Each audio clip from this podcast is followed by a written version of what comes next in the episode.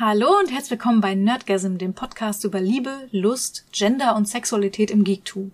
Ich bin Goody und ich werde euch heute in Episode 0 kurz in Sinn und Zweck dieses Podcasts einführen. Nerdgasm entstand aus dem Wunsch heraus, diese Themen aus der Schmuddelecke herauszubringen. Sexualität ist schließlich ein wissenschaftlich betrachtbares Thema und ich möchte es entsprechend journalistisch aufbereiten, mit den Episoden nicht Lust, sondern Wissen verbreiten. Das heißt nicht, dass es stets trocken zugehen wird. Also ehrlich gesagt ist mein Humor dafür auch ein bisschen zu zweideutig. Es heißt aber, dass ich mit dem nötigen Respekt an die Sache herangehen möchte und bei bestimmten Themen auch ExpertInnen zu Wort kommen lassen werde. Ich bemühe mich, bei meinen Formulierungen niemand auf die Füße zu treten, doch sollte es mal passieren, sagt mir bitte einfach Bescheid. Inhaltlich werde ich aus dem ganzen Geektum schöpfen.